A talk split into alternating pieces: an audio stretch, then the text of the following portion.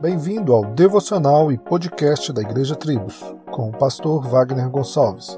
Visite o nosso site www.igrejatribos.com.br. Provérbios 15, 13 diz: O coração alegre aformoseia o rosto, mas pela dor do coração o espírito se abate. Como está o seu coração?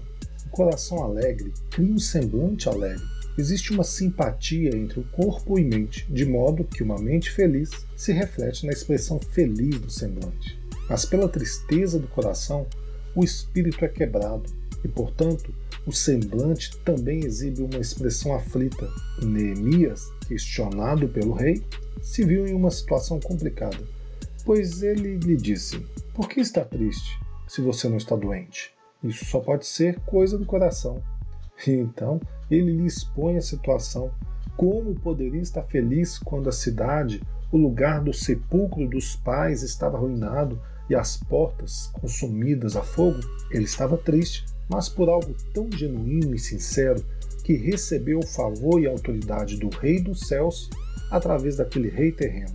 E então temos a grande história da reconstrução de Jerusalém. Sua tristeza, seu abatimento, se colocado diante de Deus que reconhece a dor em um coração contrito, e a Bíblia diz que ele não despreza, com certeza você vai sair satisfeito e vai terminar com o seu semblante alegre e com o seu rosto formoseado. Então, diante de Deus, coloque todas as suas petições.